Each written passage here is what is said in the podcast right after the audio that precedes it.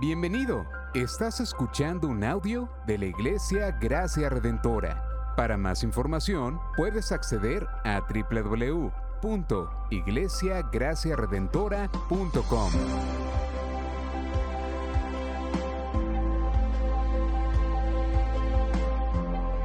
En la exposición de la palabra, el pastor Israel Vega.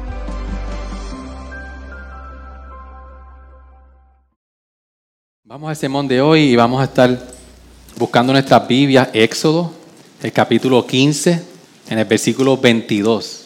Vamos a estar leyendo del, del 15 al 22 hasta el 16, 12 y después brincamos al, al 17. Seguimos la serie de Éxodo y hoy vamos entonces al capítulo 15, 22 a ver qué el Señor nos quiere traer a través de su palabra. Estamos todos, Éxodo 15, 22. Vamos a estar leyendo hasta el 16 y 12 y después brincamos al 17. Tenemos todos, dice así la palabra del Señor. Moisés hizo partir a Israel del mar rojo y salieron hacia el desierto de Shur. Anduvieron tres días en el desierto y no encontraron agua. Cuando llegaron a Amara no pudieron beber las aguas de Mara porque eran amargas. Por tanto, al lugar le pusieron el nombre de Mara. Y murmuró el pueblo contra Moisés, diciendo que beberemos. Entonces él clamó al Señor, y el Señor le mostró un árbol, y él lo echó en las aguas. Y las aguas se volvieron dulces, y Dios le dio allí un estatuto y una ordenanza, y allí los puso a prueba. Y dijo, si escuchas atentamente la voz del Señor tu Dios, y haces lo que es recto ante tus ojos, y escuchas sus mandamientos, y guarda todos tus estatutos, no te enviaré ninguna de las enfermedades que envié sobre los egipcios, porque yo el Señor soy tu sanador. Llegaron a Elín, donde había doce fuentes de agua y setenta palmeras, y acamparon allí junto a las aguas. Partieron de Elín y toda la congregación de los hijos de Israel llegó al desierto de Sin, que está entre Elín y Sinaí, el día 15 del segundo mes después de su salida de la tierra de Egipto. Y toda la congregación de los hijos de Israel murmuró contra Moisés y contra Aarón en el desierto.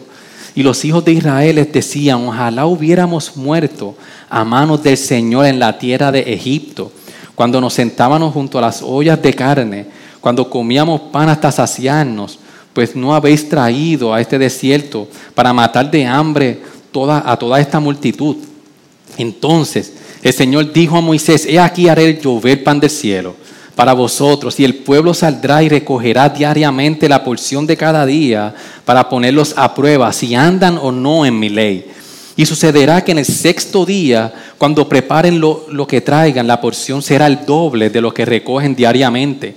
Entonces Moisés y Aarón dijeron a todos los hijos de Israel, a la tarde sabréis que el Señor os ha sacado de la tierra de Egipto. Y por tanto veréis la gloria del Señor, pues Él ha oído vuestras murmuraciones contra el Señor, y que somos nosotros para que murmuréis contra nosotros. Y Moisés dijo, esto sucederá cuando el Señor os, dé carne para comer por, por la tarde y pan hasta saciarlos por la mañana, porque el Señor ha oído vuestras murmuraciones contra Él. Pues, ¿qué somos nosotros? Vuestras murmuraciones no son contra nosotros, sino contra el Señor. Y Moisés dijo a Aarón, di a toda la congregación de los hijos de Israel, acercaos a la presencia del Señor, porque Él ha oído vuestras murmuraciones. Y sucedió que mientras Aarón hablaba a toda la congregación de los hijos de Israel, miraron hacia el desierto, y aquí la gloria del Señor se apareció en la nube. Y habló el Señor a Moisés diciendo, he oído las murmuraciones de los hijos de Israel. Háblales diciendo, al caer la tarde comeréis carne, y por la mañana os saciaréis de pan y sabréis que yo soy el Señor, vuestro Dios. Capítulo 17. Toda la congregación de los hijos de Israel marchó por jornadas desde el desierto de Sin conforme al mandamiento del Señor y acamparon en Refidín. Y no había agua para que el pueblo bebiera. Entonces el pueblo contendió con Moisés y dijeron, danos agua para beber. Y Moisés les dijo, ¿por qué contendéis conmigo? ¿Por qué tentáis al Señor? Pero el pueblo tuvo allí sed y murmuró el pueblo contra Moisés y dijo, ¿por qué, no, por, qué no, ¿por qué nos has hecho subir de Egipto para matarnos? De sed a nosotros, a nuestros hijos y a nuestros ganados. Y clamó Moisés al Señor diciendo, ¿qué haré con este pueblo? Un poco más y me apedrearán. Y el Señor dijo a Moisés, pasa delante del pueblo y toma contigo a alguno de los ancianos de Israel y toma en tu mano la vara con la cual golpeaste el Nilo y ve. He aquí yo estaré allí delante de ti sobre la peña de Oré y golpearás la peña y saldrá agua de ella para que beba el pueblo. Y así lo hizo Moisés en presencia de los ancianos de Israel. Y puso a aquel lugar el nombre de Masá y Meriba por la contienda de los hijos de Israel y porque se tentaron al Señor diciendo, ¿está el Señor entre nosotros o no? Entonces vino Amalek y peleó contra Israel entre Fidín. Y Moisés dijo a Josué, escógenos hombres y sal a pelear contra Amalek mañana. Yo estaré sobre la cumbre del collado con la vara de Dios en mi mano. Y Josué hizo como Moisés le dijo y peleó contra Amalek y Moisés. Aarón y Ur subieron a la cumbre del collado. Y sucedió que mientras Moisés tenía, un alto, tenía en alto su mano, Israel, Israel prevalecía. Y cuando dejaba caer la mano, prevalecía Amalek. Pero las manos de Moisés se le cansaban, entonces tomaron una piedra y la pusieron debajo de él y, se sentaron y, se sentó en ella. Y Aarón y Ur le sostenían las manos, uno de un lado y otro del otro. Así estuvieron sus manos firmes hasta que se puso el sol. Y Josué deshizo a Amalek y a su pueblo a filo de espada. Entonces dijo el Señor a Moisés, escribe esto en un libro para que sirva de memorial y haz saber a Josué que yo borraré por completo la memoria de Amalek de debajo del cielo. Y edificó Moisés un altar y le puso por nombre Señor es mi estandarte. Y dijo el Señor, y dijo, el Señor lo ha jurado, el Señor hará guerra contra Amalek de generación en generación. Ayúdanos a orar, iglesia. Sí, antes de orar, si alguien me puede traer el agua, por favor. Señor, venimos ante tu presencia, Señor, ya hemos cantado, te hemos glorificado, hemos estado informados por tu palabra, nos hemos arrepentido, te hemos glorificado, Señor, pero ahora queremos, Señor, saber el consejo de tu palabra. Ayúdanos, Señor, a, que nuestros corazones se abran y que, Señor, a la luz de nuestra pecaminosidad nosotros podamos, Señor, reflejarnos en esta historia, en esta narrativa, Señor, para nosotros poder comprender cómo esta historia nos puede hoy informar, Señor, cómo nosotros caminar la vida del creyente, la vida cristiana. Ayúdanos, Señor, a poder, Señor, nuestra mente estar recogidas y nosotros estar hoy, Señor, aquí completamente, Señor, confiando en ti. Te lo pedimos en nombre de Jesús. Amén y amén. Se puede sentar.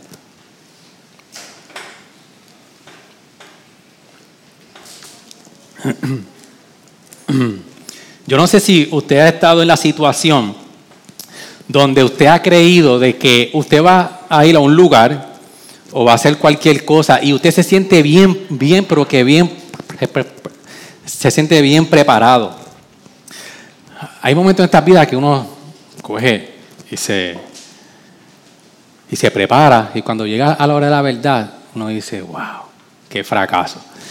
Y como ilustración, yo sé que cuando muchos de nosotros fuimos a nuestro matrimonio, ah, nosotros cogimos clases cogimos clases pastorales, fuimos a la palabra, nos aconsejaron, cogimos clases de estancia, hicimos para aquí, hicimos para allá, y todo bien chilling y todo bien nice. Y yo no quiero decir que matrimonio no es nice, porque es lo mejor del mundo cuando se hace en la voluntad del Señor. Pero cuando nos enfrentamos a la realidad de dos mundos diferentes, que se unen en una sola casa, se nos hace bien difícil. Y dijimos, wow, yo pensaba que estaba preparado, pero cuando vemos estas cosas y nos empezamos a unir detalles bien diferentes, cómo hacemos las cosas, en fin, mundos completamente diferentes. Incluso yo no sé quién le cantó a su esposa en su, en su, en su boda, yo no lo hice. Pero tuve la intención, le dediqué una canción y para aquí, para allá, y cómo vamos a vivir y la vida va a ser un amor. Fuimos a la luna de miel y en la luna de miel todo, todo excelente. Yo decía, esto, esto es fácil, completamente fácil. Qué fácil es cantar la canción de estar casado. Pero la pregunta es qué difícil es vivir esa canción. Y no, y no en balde cuando nosotros vamos a este texto El capítulo 15, cuando el pastor Sabir estuvo hablando en la narrativa de cuando ellos fueron, el, el, Señor los libertó del mal rojo. Este es el primer salmo en las escrituras, donde el pueblo y Moisés empiezan a cantar de la liberación del Señor. Ellos decían, canto al Señor porque ha triunfado gloriosamente al caballo y a su jinete arrojado al mar. Y ellos comenzaron a cantar de la gran maravillosa salvación que ellos habían obtenido en el Señor. Pero qué diferente nosotros cuando vemos la narrativa es que a ellos se les hizo bien fácil cantar esta canción, pero vivir esta canción se les hizo bien difícil. Ellos cantaban que, que, estaban en libertad y habían sido libres, pero su, su vida no reflejaba tal libertad. Incluso cuando vemos rápidamente en el versículo 22, luego de Dios salvarlos del mar rojo, empezaron a murmurar contra Dios porque tenían sed y no había agua.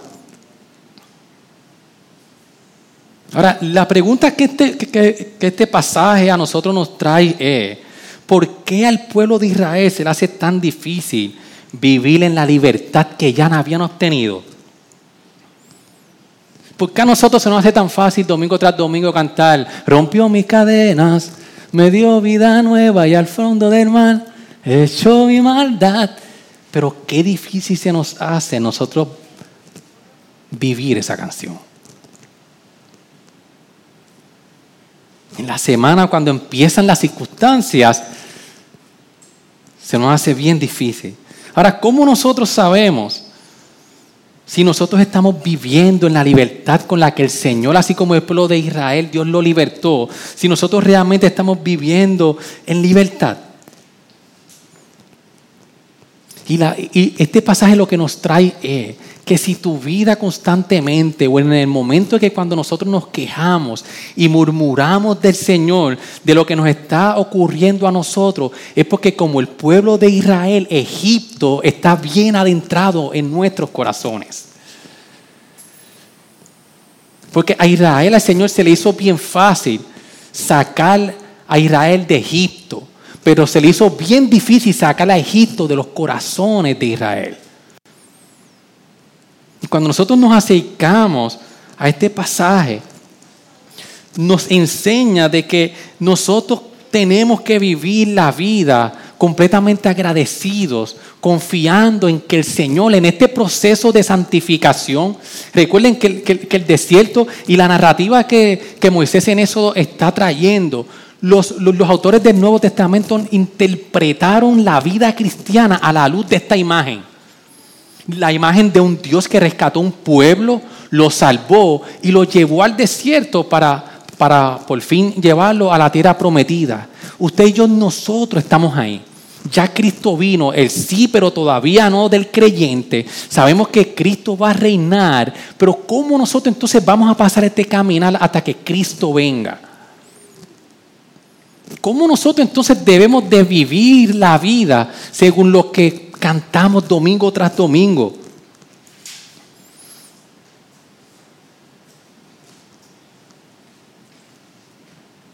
Este pasaje nos enseña de que cuando nosotros vivimos una vida de queja, cuando, cuando nos quejamos de las circunstancias que nos ocurren, para nosotros vivir en libertad, muchas veces nosotros sentir esa libertad, todo depende desde mi punto de vista. de cómo nosotros interpretamos las cosas. Y básicamente, hermano, lo que el pasaje nos viene a traer es que la queja, cuando nosotros murmuramos por la situación que estamos pasando, lo que nos está diciendo es que nosotros no estamos confiando en el Señor en ese momento. Ahora, el pasaje nos trae un problema. La vida del creyente no va a estar fuera de situaciones donde nos vamos a ver como el pueblo de Israel con mucha sed y no hay agua nos vamos a ver en muchas ocasiones que vamos a tener hambre y no vamos a ver que no hay comida. Pero a la misma vez el pasaje trae una solución de que aún en, en esas circunstancias nosotros podemos tener la satisfacción y experimentar una vida completamente plena en el Señor. Porque la libertad es buena, pero es desafiante. Aquí nosotros no podemos predicar que la vida del creyente, como muchos dicen, va a ser de gloria, gloria, gloria en gloria. Sí, de gloria en gloria, pero desafiante. Por eso este pasaje nos muestra cómo nosotros ser libres, pero a la misma vez vivir a la plenitud de la vida. Y la proposición que, que, que hago esta mañana es que Dios nos ha salvado, pero nos lleva a la universidad del desierto para santificarnos, enseñarnos a confiar en Él, a ser completamente agradecidos por lo que el Señor nos ha dado, por su salvación, y seguirlo hasta el fin del peregrinaje. El pasaje nos propone que la vida del creyente no es fácil, pero nos da una solución. Y la solución que nos da no está en nosotros, sino que está externa a nosotros. Por eso es cuando nosotros ahora a la luz de todo este panorama que está el pueblo de Israel que terminó de cantar la salvación del Señor, inmediatamente eh, el Señor los lleva al desierto y dice el pasaje entonces que estuvieron tres días caminando y les dio sed y no encontraron agua. Inmediatamente cuenta el pasaje que dice que, que cuando el, pueblo estuvo aquí, ah, en ese momento con sed, caminando tres días, por favor, pónganse en sus pies. En el desierto, calor, por tres días, ellos salieron y llegan un momento que después de esos tres días llegaron a Mara, pero llegan a un sitio donde hay agua, pero las aguas son amáligas, donde las aguas no se pueden beber. Y dice el texto en el 24 de que el pueblo murmuró rápidamente contra Moisés y le dice, ¿qué beberemos? Entonces vemos rápidamente cómo, cómo, el pueblo de Israel empezó a olvidar lo que ya Dios había hecho. Y al cabo de tres días empiezan a cuestionarle a Moisés, ya estamos aquí, tras que nos trae un sitio que hay agua, es amarga y no la podemos beber. Entonces Señor, eh, Moisés clama al Señor y dice, Señor, ¿qué hago con el pueblo? Y el Señor les dice, y Dios le dijo allí, y Dios le dio allí un estatuto y una ordenanza y allí los puso a prueba el Señor. El Señor le dice a Moisés entonces de que coja un árbol y lo ponga en, las aguas para que las aguas se puedan beber. Primera prueba. Y aquí tenemos tres pasajes donde el pueblo se, se ve en un momento difícil de hambre, de sed, donde el pueblo se queja donde el Señor. Ese es el patrón en los tres textos se encuentra en una situación de hambre o de sed, el pueblo se queja, Dios provee. Otra vez, hay otra situación, el pueblo se queja, murmura ante el Señor y Dios provee. Tenemos que ver en la narrativa de, Moisés lo que está tratando de traer, de reflejar el carácter del pueblo y reflejar el carácter de Dios en esta narrativa. Luego de eso entonces, el Señor les dice, yo voy a poner esto como ordenanza para que ellos sepan, dice, y dijo, si escuchas atentamente la voz del Señor tu Dios y haces lo que es recto ante tus ojos y escuchas sus mandamientos y guarda todos tus estatutos, sus estatutos, no te enviaré ninguna de las enfermedades que envié sobre los egipcios, porque yo soy el Señor, tu sanador. Ya ellos habían olvidado que el Señor era su sanador, su protector. Y el Señor les dice, voy a ponerlos a prueba. Y en cada uno de los textos es bien interesante cómo el narrador Moisés empieza a decir, y Dios los pone a prueba. Mire entonces cuando nosotros nos acercamos al capítulo 16, y esto es una historia que, que, que llama la atención, que como que es como las películas que como que atraen a uno en la narrativa. Entonces en el capítulo 16 ¿Qué es lo que vemos? Dios prueba entonces otra vez al pueblo y el pueblo se queja ante el Señor. Y vemos entonces ya en el capítulo 16 de que el Señor lo prueba porque ahora tenían hambre. El pueblo se empieza a quejar contra Moisés. Y dice el, verso 2, y toda la congregación de los hijos de Israel murmuró contra Moisés y contra Aarón en el desierto. Y el versículo 3 nos dice, y los hijos de Israel les decían, ojalá hubiéramos muerto a manos de Señor en la tierra de Egipto. Cuando nos sentábamos junto a las ollas de carne, cuando comíamos pan hasta saciarnos, pero no habéis traído a este desierto para matar de hambre a toda esta multitud. Entonces, ante los ojos del pueblo, le dicen a Moisés, pero, pero ven acá. Entonces, fuimos a un lugar, ya Dios hizo un milagro. El versículo 27 dice que Dios luego lo llevó a un sitio donde había palmeras y había agua, pero inmediatamente lo lleva a otro lugar y en el camino, cuando partieron el Lin, ellos empiezan a tener hambre. Y dice, oh, aparentemente lo que ya habían, eh, eh, con lo que se habían llevado de Egipto se les estaba acabando, no sé, porque eh, ellos tenían ganado. No, el, narrador no dice con detalle si tenían comida o no, pero a la luz de ellos no tenían nada que comer. Entonces el Señor hizo un gran milagro. El Señor les dice, dile al pueblo de que yo les voy a dar maná y las codornices. Y Dios otra vez los pone a prueba. Y la prueba fue doble, porque ellos todos los días, es bien interesante cómo el Señor, hermano, esta historia es, es exquisita, porque esa prueba fue, fue doble porque el Señor le dio maná y le decía, tienen que recoger lo del día.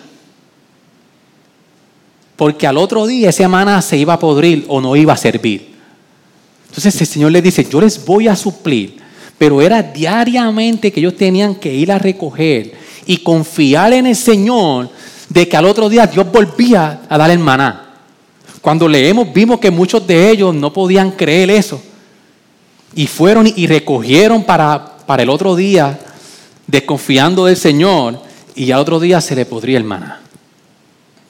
Pero no tan solo eso, sino que cuando, cuando en la narrativa vemos de que el Señor le dice, pero al sexto día van a recoger para el séptimo día, porque yo les voy a dar descanso. Entonces, tras que diariamente tenían que entonces esa doble prueba de que ellos tenían que recoger y confiar en el Señor constantemente, tenían que confiar en el día siguiente, comida tras comida, día tras día. El Señor entonces en el sexto día hacía otro milagro. En el séptimo día no se dañaba el maná. Pero cuando nosotros vemos de que, de que Moisés está en, la narrativa diciendo que Dios puso a prueba. ¿Qué significa esto? es bien curioso porque es, constante en el texto y Dios puso a prueba al pueblo. ¿Qué es lo que significa esta prueba para el pueblo? Y, y, lo que vemos es, no es que Dios quería saber o buscar la información de lo que el pueblo podía dar. No es una prueba como nosotros conocemos esa palabra de que voy a ponerte a prueba para ver cuánto tú sabes de esto. Voy, voy a ponerte a prueba para saber cómo tú vas a reaccionar en este momento. No. Cuando vemos en la connotación y en la narrativa, sino que la prueba era para probarlos para motivo de enseñanza e instrucción. Lo que, lo, que, la prueba buscaba era impartir una instrucción al pueblo de Israel y impartir diariamente para que ellos pudieran y, aprendieran a, confiar en el Señor día tras día. Esta prueba lo que estaba diciendo Israel, mira Israel, cuando tú te enfrentas a un momento difícil, si tu corazón, si tu corazón emana desconfianza, yo lo que quiero es que tú aprendas a confiar en mí. Era, era, era una instrucción para fomentar a Israel que la confianza en el Señor, de que ya Dios los había sacado de Egipto. Miren cómo en el, en el versículo 16, el, el, el 16, 6 dice, entonces Moisés y Aarón dijeron a todos los hijos de Israel a la tarde, sabréis que el Señor os ha sacado de la tierra de Egipto. El Señor los ponía a prueba para que ellos recordaran otra vez, una vez más, para enseñarles que fui yo el que los saqué. El versículo 7, y por la mañana veréis la gloria del Señor. Decía, yo quiero ponerlo a prueba para que ustedes entiendan y aprendan de que yo me estoy glorificando. Aquí.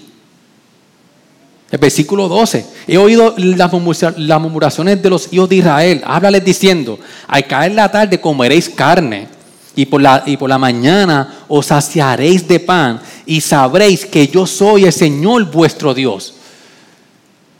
O sea que la prueba era para demostrarle a ellos que tenían que crecer en confianza en el Señor.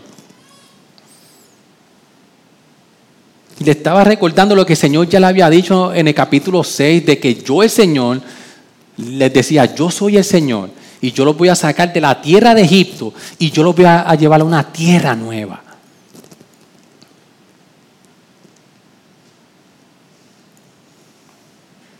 Aquí, lo, que podemos ver es de que la confianza a lo que, a lo que conduce es a la obediencia. No es que ellos tenían que obedecer para que ocurrieran cosas, sino de que la confianza, mientras ellos crecían en la confianza del Señor, entonces ellos podían ser obedientes al Señor. Y Dios iba con ellos prueba tras prueba, prueba tras prueba, sed, otra vez sed, hambre, otra vez sed, luego una guerra, para que el pueblo pudiera entender. Tienes que aprender a confiar en mí para que puedas obedecerme. Para que sepan que yo los saqué de Egipto, para que puedan ver mi gloria y para que sepan quién realmente es el Señor de los ejércitos.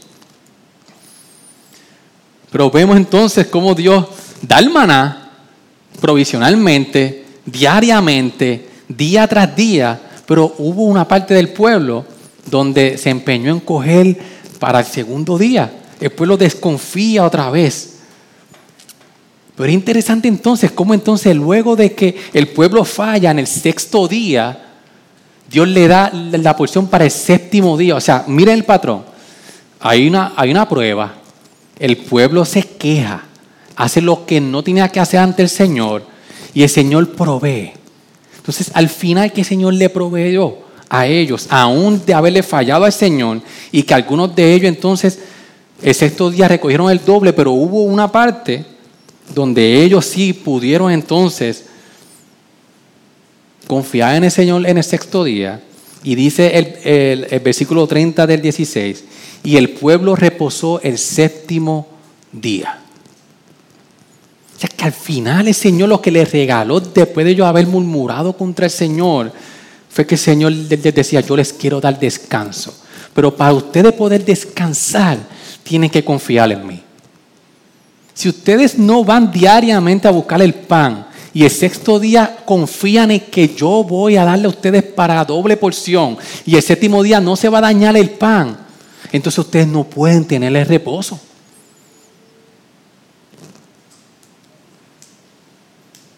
Entonces, ¿qué nos recuerda esto?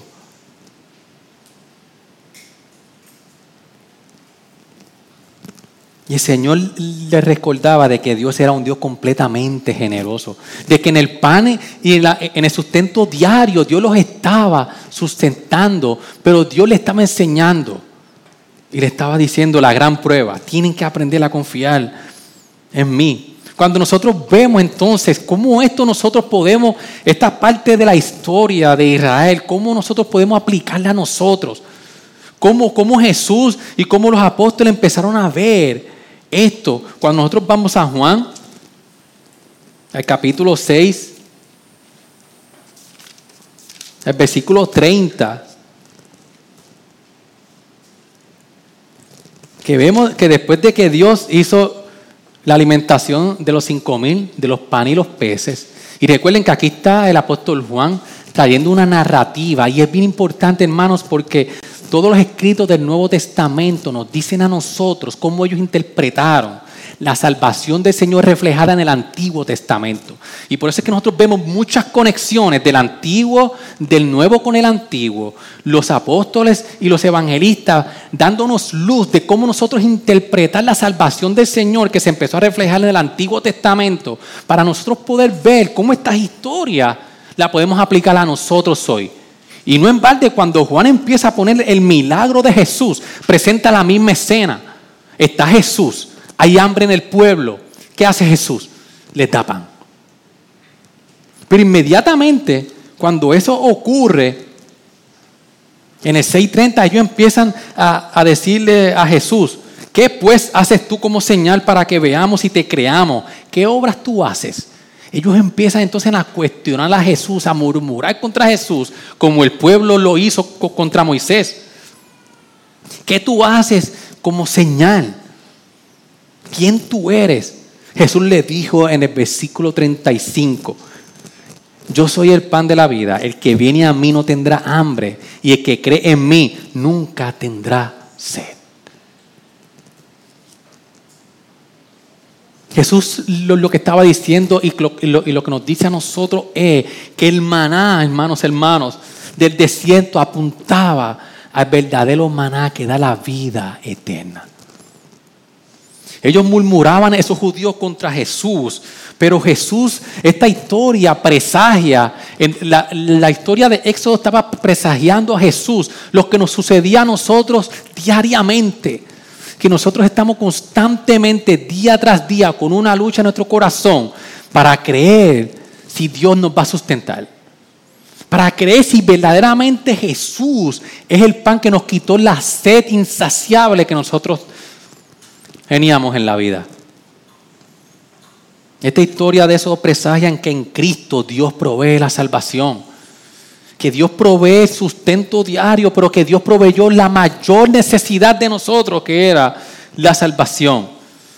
Y para, y, para los que confían en Cristo, nosotros hoy podemos ser recordados que mañana tras mañana su gracia es fresca como el maná. Que mañana tras mañana nosotros nos podamos recordar, así como Dios le recordaba al pueblo de Egipto que le daba el maná, que en Cristo Jesús nosotros hemos obtenido el pan que da la vida.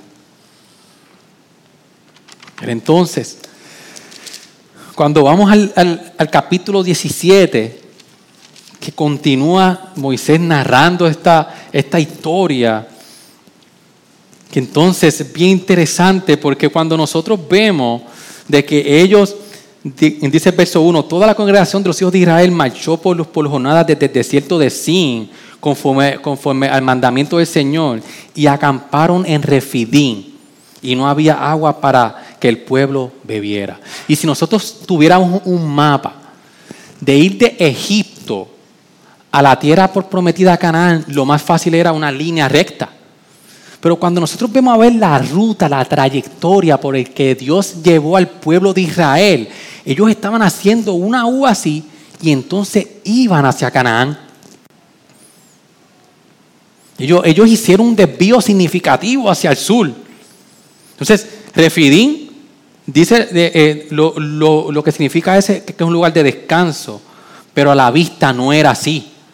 Incluso terminó llamándose Masá y Mériba, porque Dios los puso a prueba y ellos contendieron.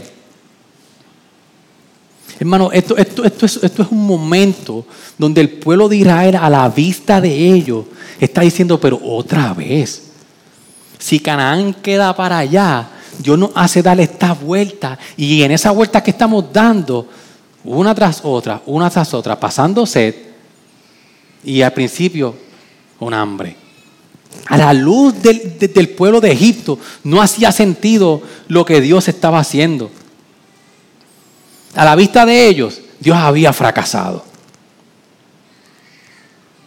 A la vista de ellos, ellos estaban diciéndole al Señor, Señor, tú no sabes el camino, tú no sabes por dónde ir, tú no eres, tú no eres una buena guía.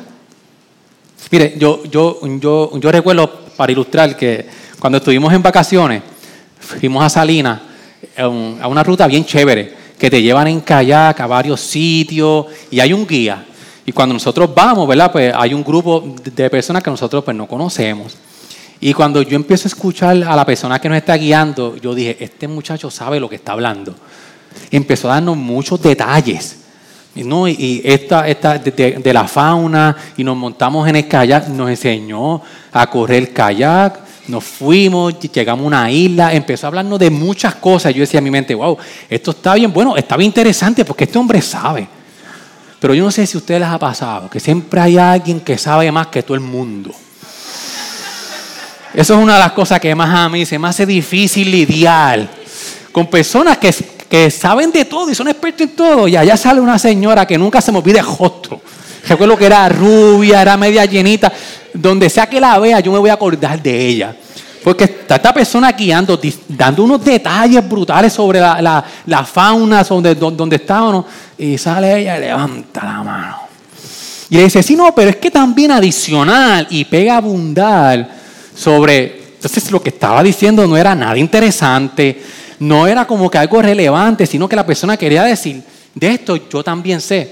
Entonces, la persona vuelve eh, eh, guía y como que lo ignora y sigue, ¿verdad, mamá? Y vuelve y levanta la mano. Hermano, así mismo nosotros somos con el Señor. El Señor es nuestro guía. El Señor sabe que en este caminar cuál es la mejor ruta. Porque esta ruta tiene un propósito. Y, y el propósito es que nosotros podamos confiar cada día más en el Señor. Y nosotros empezamos muchas veces cuando nos empezamos a quejar, como el pueblo de Moisés, como el pueblo de, Israel empieza a quejarse, le estamos diciendo al Señor, Señor, tú no eres un buen guía. Nosotros empezamos rápidamente a llegar a conclusiones. Que el origen de nuestras conclusiones en nuestros días difíciles muchas veces Dios, tú no estás en control. Es imposible. Tú no eres un buen guía, tú te perdiste, tú no eres soberano. Tú le estás diciendo al Señor, Señor, de esto yo sé. Tú estás interrumpiendo al guía de los guías.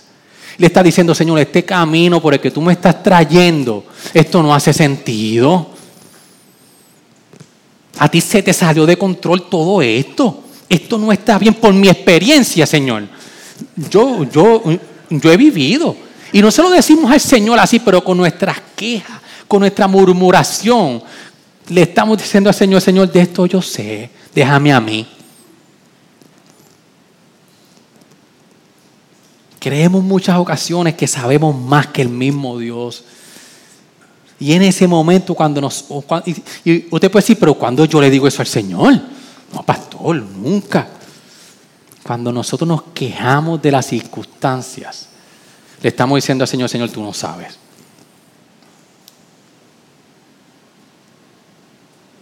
como no le ves el sentido de llegar a Refidín, que era una ruta completamente diferente a los ojos del pueblo, entonces decimos, Señor, no tiene sentido. Como no puedes ver el punto de tus circunstancias, entonces no podemos entender el propósito.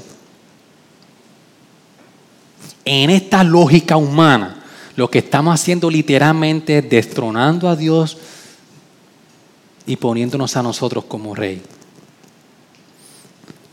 Como, hemos, como he dicho en otras ocasiones, nos convertimos en ateos funcionales. Y le decimos a Dios, tú no sabes. Yo sé.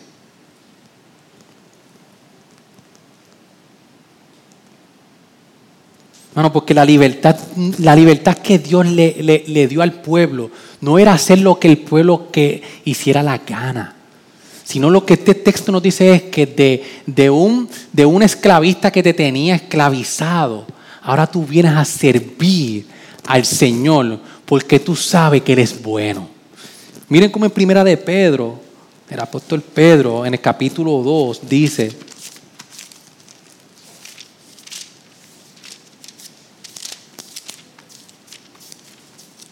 en el 2.16, dice, andad como libres pero no uséis la libertad como pretexto para la maldad, sino empleadla como siervos de Dios.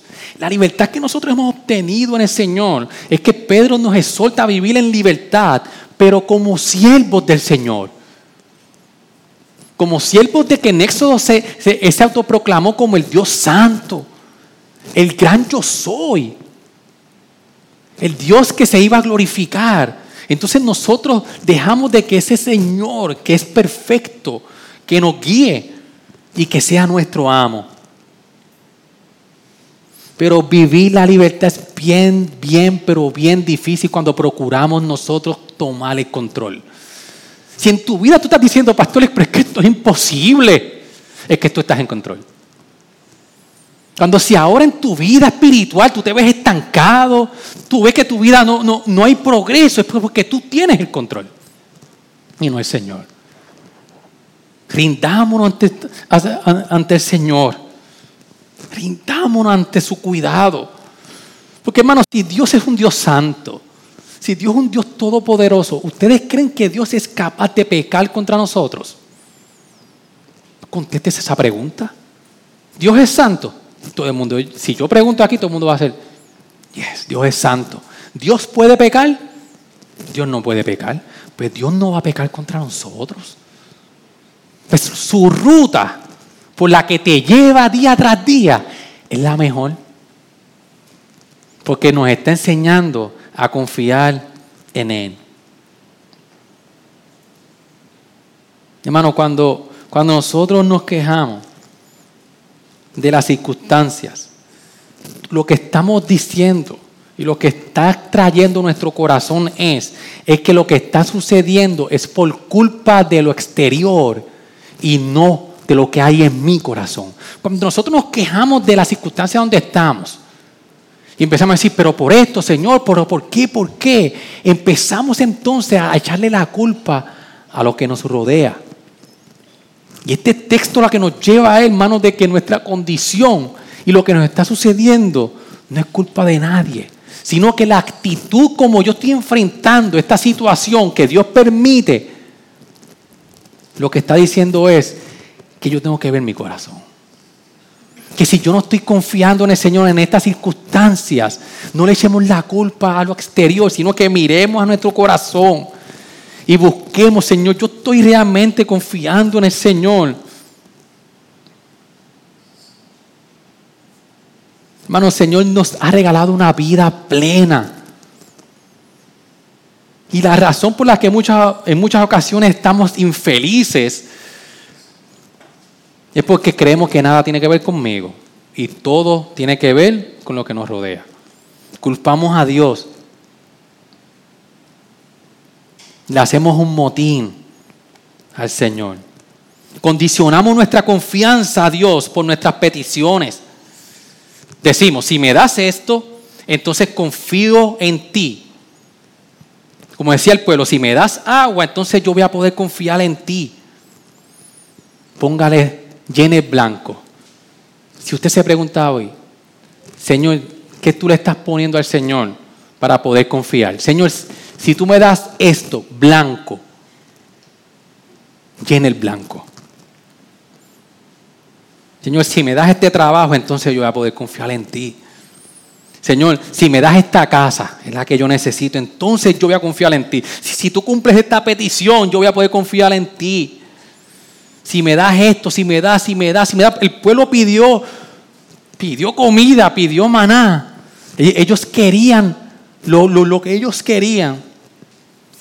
Y ellos estaban poniéndole esa condición para confiar en el Señor. Y esto significa de que entonces el pueblo estaba poniendo a prueba a Dios. Hermanos, nosotros tenemos necesidad de poner a Dios a prueba. Lo hacemos cuando nos quejamos de lo que nos está sucediendo. Y decimos, Señor, tú no puedes estar aquí. Estamos poniendo a Dios a prueba entramos en una negociación con el Señor. Señor, yo quería que pasara esto y así y así, pero como no fue así, Señor, se me hace bien difícil confiar en ti. Y nos empezamos a quejar. hermano. Y para ir culminando, este texto 17, hermano, es uno de los textos más hermosos de, a la luz cuando nosotros lo podemos aplicar a Cristo. Y mire bien, y yo quiero que Quizás ahora va a aparecer un pequeño estudio, pero yo quiero que la iglesia pueda entender cómo desde, desde, desde este capítulo 17 de Éxodo ya Dios estaba orquestando cómo iba a ser la salvación de nosotros. ¿Cómo nosotros entonces vamos a contestar? ¿Cómo podemos vencer? ¿Cómo nosotros podemos vencer esta incertidumbre, esta, esta, esta queja, esta murmuración ante el Señor? El pasaje trae una salvación, el pasaje trae una solución.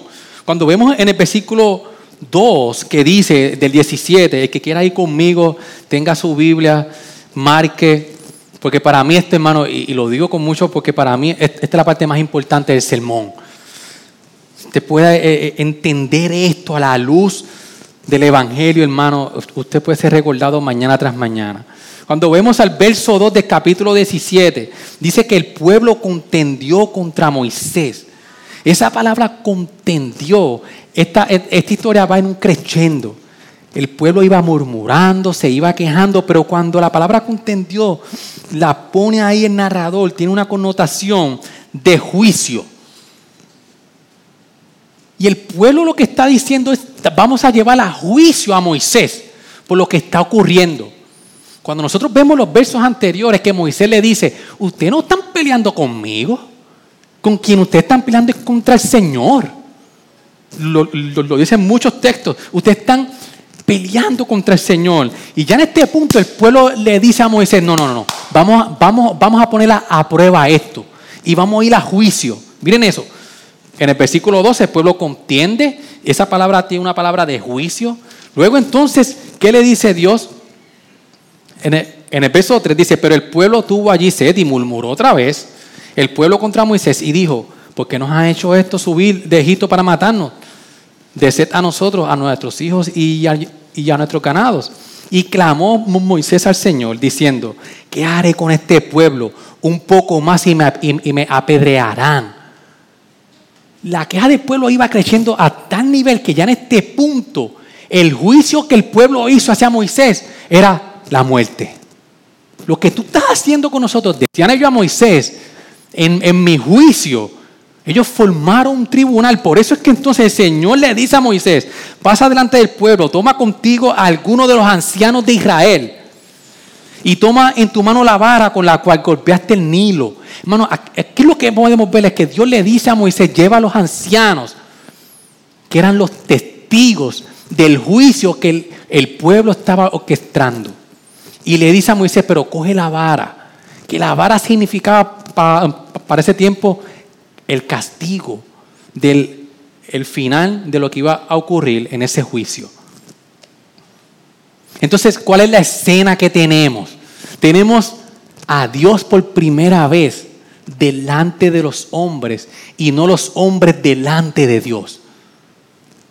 Hay un juicio donde ahora Dios no es el juez, Dios es el acusado. ¿Por qué? Porque el texto dice, he aquí, yo estaré delante de ti. ¿Sobre dónde? sobre la peña en Oreb y golpearás la peña y saldrá agua de ella para que beba el pueblo.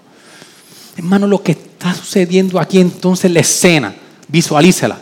Está Moisés con los ancianos, que son los testigos. El pueblo lleva a Dios a juicio. Entonces ahora Dios es quien está en el estrado. El pueblo está enjuiciando a Dios y están los testigos. ¿Y qué es lo que le dice Dios a Moisés en el texto? Que el juicio de lo que ellos estaban acusando a Dios porque había fallado en llevarlos a Canaán, el juicio fue golpear la piedra. ¿Qué nos enseña esto, hermano? Cuando vemos al apóstol Pablo en 1 Corintios 10, 1 al 4, ¿cómo nosotros podemos interpretar esto a la luz de la palabra del Señor, 1 Corintios 10. Mire, mire cómo, Pablo interpreta este texto. Y yo sé que ya estoy un poco tarde, pero quiero que la iglesia pueda aprender esto. Porque no quiero que ignoréis, hermanos, que nuestros padres todos estuvieron bajo la nube y todos pasaron por el mal. Está Pablo interpretando lo, lo que ocurría en Éxodo. Y en Moisés todos fueron bautizados en la nube y en el mar. Eso fue en versículos antes, y todos comieron el mismo alimento espiritual, el maná. Y el versículo 4, y todos bebieron la misma bebida espiritual, porque bebían de una roca espiritual que los seguía, y la roca era Cristo.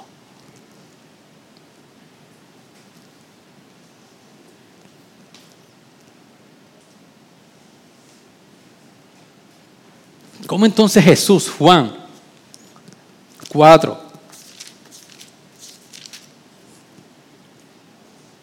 el 13 al 14, que dice, respondió Jesús y le dijo, todo el que beba de esta agua volverá a tener sed. Cuando le dice a la mujer samaritana, pero el que beba del agua que yo le daré no tendrá sed jamás, sino que el, que, el agua que yo le daré se convertirá en él una fuente de agua que brota para vida eterna. En Juan 19, 34, ¿cómo el evangelista Juan entonces dice, pero uno de los soldados le traspasó el costado con una lanza y al momento salió sangre y salió agua. Hermano, el Nuevo Testamento nos está diciendo de que esta escena lo que estaba era presagiando lo que iba a ocurrir en la cruz. en Jesús. Dios se postró sobre la peña de Oreb. Pablo nos dice que esa peña representaba a Cristo. Y Dios mismo permite de que Moisés golpee la piedra y la piedra recibe el castigo que el pueblo merecía. Eso no es el Evangelio. Dios se puso en el lugar del pueblo sobre la peña. Dios permitió que el juicio que llevara el pueblo que se merecía, Dios cogió el castigo de la vara de Moisés para decirle al pueblo que esta agua que va a brotar de la peña es la única que va a saciar su sed. Y hoy nosotros, hermanos, nos podemos hoy identificar cuántas veces nosotros hemos llevado a Dios a juicio. ¿Cuántas veces le hemos dicho a Dios, tú no sabes? ¿Cuántas veces le hemos dicho a Dios, yo estoy aquí y, empezamos a decir a Dios, no, tú no, esto no, esto no, lo otro, con nuestras actitudes? Y el Señor nos lo que nos dice hoy en esta mañana, hermana iglesia, que la única solución es nosotros ver el Evangelio.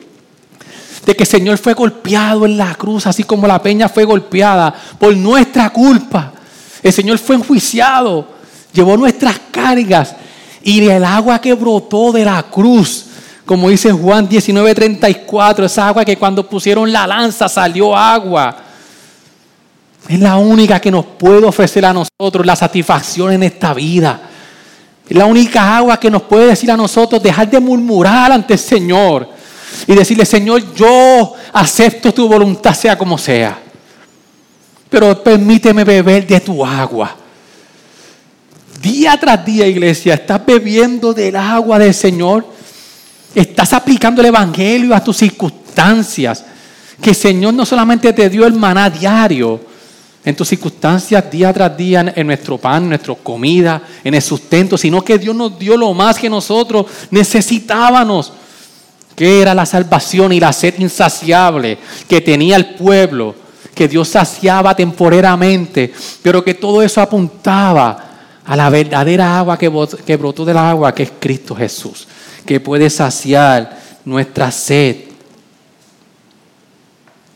Solo en Jesús está la verdadera libertad de poder vivir esta vida plena, libres, con situaciones difíciles, no las vamos a negar, pero aún ahí podemos beber del agua que solamente es Cristo Jesús.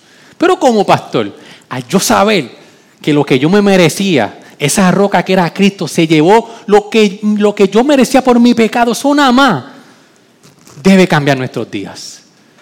Eso nada más debe de informar a mi corazón. Mi mayor necesidad fue cumplida. Dios me está llevando por el desierto porque quiere que yo confíe más en Él. Por eso si no eres creyente y estás aquí hoy, Dios es quien determina, discúlpeme, al no creyente, solo en Jesús. Escúcheme bien, si no eres creyente o estás, o estás dudando si realmente perteneces a Cristo o no. Solo en Jesús está la verdadera libertad. El no creyente cree que vivir la vida como quiera es vivir en libertad, pero estás viviendo una vida de esclavitud a tu pecado.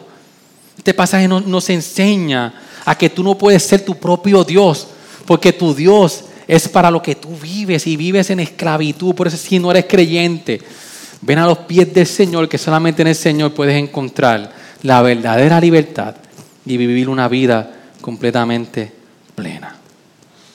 Al creyente, preguntémonos hoy, iglesia, ¿estamos cuestionando a Dios en mis circunstancias? ¿Estoy viendo el propósito de Dios en mis circunstancias para enseñarnos si me estoy quejando, que le diga a mi corazón, es que no estás confiando en el Señor. ¿Cómo son tus días? la, pregunta, ¿cómo son nuestros días? Es más de que lo que nos quejamos que lo que agradecemos al Señor. ¿Cómo estamos enfrentando nuestros días, iglesia? ¿Qué reflejan nuestro corazón? No es solo decir, Señor, tú eres bueno, sino que nuestras acciones digan y proclamen que el Señor es más que bueno. Por eso así mismo, hermano, para terminar, y mientras eh, los hermanos van pasando el ministerio de, adoración para coger hoy la Santa Cena, El Señor le dio al pueblo una señal. Y Dios le dijo a Moisés que guardaran entonces por generaciones y generaciones el versículo 32 del, del 16. Y Moisés dijo, esto es lo que el Señor ha mandado, que se guarde un gómez lleno de maná para vuestras generaciones, para que vean el pan que yo os di de comer en el desierto cuando saque de la tierra de Egipto. Hermano, Dios le dijo, guarden este maná para que ustedes sean recordados que yo lo saqué. Y así mismo, hoy nosotros tenemos Santa Cena. Y es la imagen perfecta que Jesús nos dejó a nosotros como iglesia, para que a través de la Santa Cena nosotros podamos recordar que el pan de vida que sació nuestra alma y nuestra sed, en, en la Santa Cena recordamos que en Jesús nosotros pudimos ser saciados. Y por eso hoy, hermanos, cojamos hoy la Santa Cena.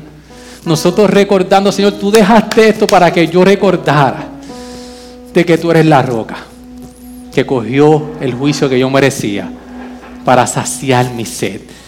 Que el pan nos recuerda de que su cuerpo fue partido por nuestra rebelión. Que la Santa Cena nos recuerda de que por su sangre tuvo que derramar sangre para nosotros obtener la salvación y la vida eterna. Que hoy recordemos a nuestra alma, Señor, que nuestras vidas reflejen lo que tú nos recordaste,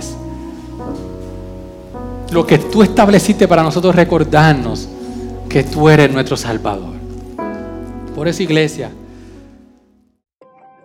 Gracias por sintonizarnos. Puedes encontrarnos en las diferentes plataformas de redes sociales, como también visitarnos a www.iglesiagraciaredentora.com.